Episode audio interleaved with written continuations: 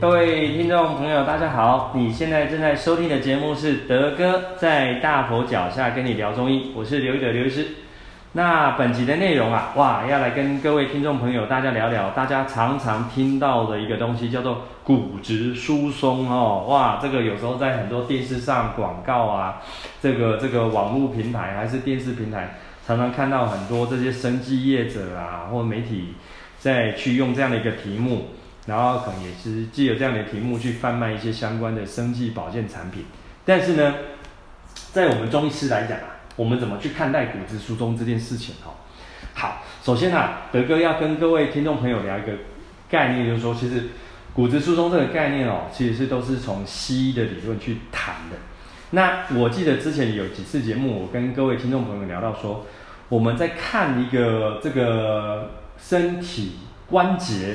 筋骨的活络，其实不会光只是从骨质这件事去谈。就像我之前讲到说，哦，关节关节哈、在英文来讲，它的英文单字叫做 joint，J O I N T，joint，它这个字哦本身就有一种集合的概念。什么意思？叫集合的概念，就是说我们今天看你的这个人的筋骨关节活络好不好，不是只有看骨头这件事情。那各位听众朋友有兴趣的，你们都可以上网 Google 查到很多资料。那站在西医的角度，他就说哦，你只要骨质疏松哦，可能就是有常常会有这些筋骨酸痛啊、腰酸背痛啊、肌力不太好、肌肉的力量不太好。但是听众朋友，你有没有听到这个地方就觉得哦，不太对啊？骨质疏松为什么会影响到肌力？对，所以德哥这个地方就要跟各位听众朋友讲到说，骨质疏松只是我们在讨论关节灵活运用的一个。环节的一部分而已，它不是一个专门或者是一个针对性的一个最主要的原因。啊，以西医的角度，很多患者的朋友很上网查，他可能就从啊，我们骨头里面有所谓的叫做怎么样去调节我们的所谓的叫成骨细胞，还有一个叫做破骨细胞的一种平衡。而且他说啊，人到一个年龄之后啊，人开始老化，可能成骨细胞啊，它的分化就变少。结果破骨细胞的这个这个这个形成，所以破骨细胞顾名思义就会让你的骨质啊里面的细胞慢慢慢慢慢的会就会比较退化或分泌不足，产生不足。所以整体来讲呢，呃，德哥这边要跟各位听众朋友还是讲一个观念哈，我们中医在讲骨质疏松啊，其实合并还要再把。你是不是合并有这个时候叫肌少症啊？还有合并啊，这个你的周边的这个循环呐，血液循环，还有你的周边的神经调控，是不是都有同时的灵活的调节，才让你整个这个骨关节，可能是腰的关节哦、大轮转子关节、髋关节，还是膝关节，还是这个踝关节，哦，还是肩关节、肘关节，哦，整体你看整体有这么多关节。我们不会只有单纯从骨质这件事情，但是还是要从这个方向去谈。所以说，站在我们的中医的角度来讲的话，我们中医有几个名称啊，我们叫做痹症，痹就是麻痹的那个痹，或者就是萎症，萎就是萎缩的那个萎。那个痹啊，这个德哥又常常要跟各位听众朋友说文解字一下。所谓痹，哦，麻痹的痹。在文字来上讲，它就相等于就是我们这个所谓的文字上叫做 B 组。所谓 B 组，就是说你可能先产生的这个血液循环的一个流流动不畅。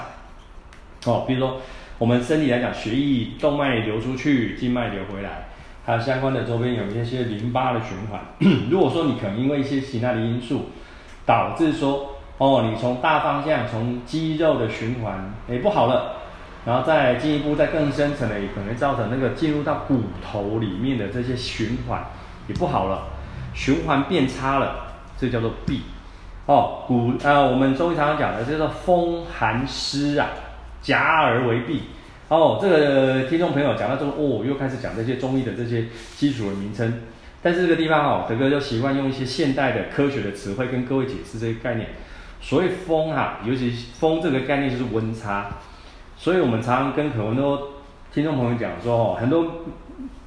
患者到我们门诊，常常会听到一个概念，叫做这叫做筋骨感冒。很多人人家说哈，筋膜炎感冒，筋骨也会感冒。对，没错，我常常讲说，你这因为筋骨啊，常常吹到凉风啊，受寒了。哦，尤其最近啊，呃，日夜温差大，入夜了，大家习惯，因为不用您不用再像那个那个夏天哦，晚上大家不用吹空调，但是大家怕闷嘛，可能会把那个窗户啊，房间的窗户打个缝，还有这个时候就有一个风险来了，就是啊，你可能啊，每天到入夜之后，那外面的自然风啊，一直微微的、徐徐的、凉凉的去吹到你的下肢关节啊、颈肩关节。很多朋友一起床说：“哎呦，我这个怎么起床了？颈肩脖子好痛啊！啊，膝盖好痛啊，脚不能走啊。”来了就直接问我说：“我这个是不是骨质疏松加到什么坐骨神经痛啊？”那我就跟他讲说：“啊，不是啊，我的脉一大就说你这个叫做筋络感冒啊，就是你在睡觉的下半夜感冒了，就是我们这个叫做身体受风了，哦，有一些筋骨风寒的症状，所以。”回顾到我刚刚一开始跟各位讲的，第一个，这就是调节循环的概念，调节循环的概念。那调节循环的概念久了，你一直让这些关节呢循环不好，慢慢的才会导致说你的养分输送不到，你的肌肉也萎缩了，哦，你的骨质也疏松了。这个地方哦，德哥先跟各位跳个题外话哈、哦，临床上我们常常看到很明确、很明确的哪一种人会骨质很明确疏松。就是你的曾经哈，曾经哦受伤，你发生骨折了，骨折了，后来你可能呢曾经有在西医的骨科医师那边做了这些哦骨折后的的内固定手术，甚至有些你是大关节哦，比如大骨头你断了，他还要给你装置一个内固定，那有装置内固定的是有钉子哈，或者是内固定板固定那个附近那个骨头，我们在 X 光下面哈。就很明显看到它那个骨头啊，那个密度很明确，会怎么样？就比较松弛掉。那为什么？因为我们呢，为了要让那个骨头啊固定，结果你用了外来的钉子或内固定板把它固定住之后，你会很直接的去影响到我的血血液啊，血管进入到这些骨头里面的这些养分血液的供应。虽然说你外观上面的骨头是愈合的。但是你的内在的骨髓、骨髓的部分，还有里面的骨骨组织，这个密度会降低，这个就很明显，就是我们我们在医学上常常讲的，就是你可能是一个外伤性术后产生的一个骨质疏松，这个很常很常见。那这个确实哈，这个确实就很明确，可以用一些药物来协助。在呃临床上来讲哦，很多听众朋友哦，可能自己会上网查说，哦，骨质疏松，很多中医就是。用一些所谓的补肾补肾，哦，我们常常讲说，这个中医讲的这个肾，不是现现代医学讲的那两个肾脏，而是说我们有些补肾药的话，它就是会比较会去增进啊，这个叫做血液对骨头里面的一些血液的养分的灌流跟滋养。这在我们中医的行话来讲，它也是一种补肾的一个概念，哈，不是说是只是去补你那两个肾脏哦，这个地方常德哥要一定要跟你们讲清楚。那我刚刚为什么要先讲这个东西？就是这临床上我最常见的，真的很明确骨质疏松，就是这些外伤性，哈、哦，动过手术的这些人。那确实我们也用心用药，我们常常会用一些所谓的那个呃补骨脂啊，哦续断呐，哦哦那个那个那个那个八极天呐，这些所谓的常听到的这些啊补肾的用药，去增强骨头里面的养分的滋养。这在我们中医来讲，就是补肾也补骨。哦，是这个概念哦，吼，是这样的情形。那回过头来，我刚刚有跟各位提到说的啊，关节会伤风啊，会感冒啊，吼，这是风。那什么叫做风寒湿？哈，寒这个地方，这跟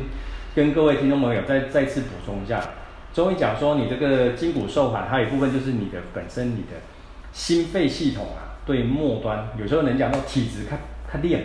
体质它练哦，有时候就是因为天气变冷了，好，温度突然下降了。还是最近你看哦，台湾的天气常这样，一下子天气又好好，一下子又下雨。最近很多人哦，这个筋骨关酸痛的一大堆来啦，我诊脉把脉就说，你这就是最近啊，就是天气变化的时候，这叫筋骨的风湿关节痛。所以又温差的影响哦，你本身的体机能不好，这叫做寒哦。那湿可能很多人就哦，又又又懒惰啊，下雨天又不撑伞啊，哦，然后。那个骑车了又不不不带不穿雨衣啊，又淋了雨淋了雨之后呢，又就就你体表就一股湿气蒙住了，你回到家之后又去吹到凉风了，哎，又造成你的末梢呢就是循环收缩了，哇，你的关节又开始酸，开始痛了。所以说哦，我们中医在看这个骨质疏松，不是只有单纯看骨头这件事情，我们还会去评估说你是不是啊合并有这个这个这个、呃、有吹到凉风，或者是你的本身已经有这个周边循环已经有些障碍的朋友。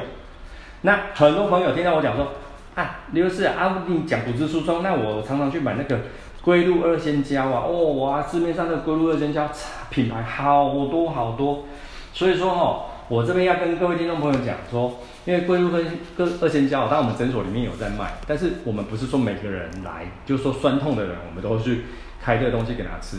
如果说你真的是很明确，你已经可能我通常我们评估你的年龄哈，或者是我刚刚说的，你是不是我刚刚讲的也是那个曾经有动过手术的外伤性的哦，导导致后你这个术后你的那个骨头的那个循环不好，造成那个骨质疏松这个问题，我们才有可能去开这个龟鹿二仙胶。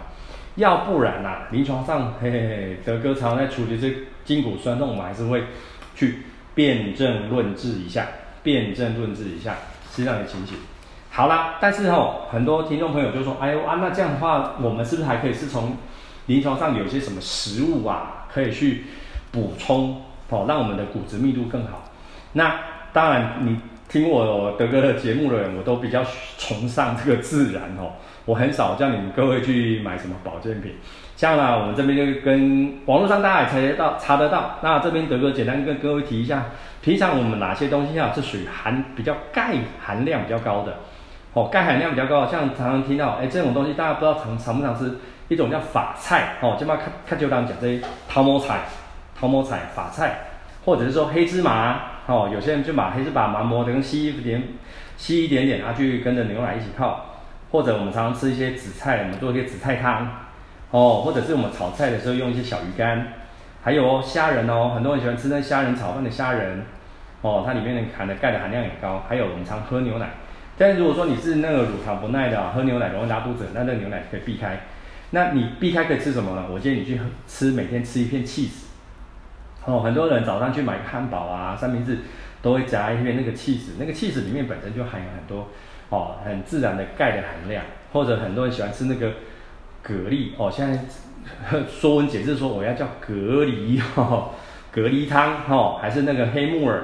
哦，这些东西都属于要那个含比较高钙的食物，大家可以斟酌的去把它把它选用。哦，啊，站在西医的角度来讲的话，他觉得说，哦，你身体里面的维生素 D 的含量，哦，也很很重要。还有维生素 D 含量好，我们就说，哎，这个其实要看你有没有常常晒太阳。但是晒太阳这件事情，在我们台湾来讲是完全不用担心的。哦，那个是可能你是住在，假设你是欧洲人哦，或者比较住在高纬度的国家。有时候那个日晒的时间很短的，才需要去担心你你去跑跑步搞，但你待完完全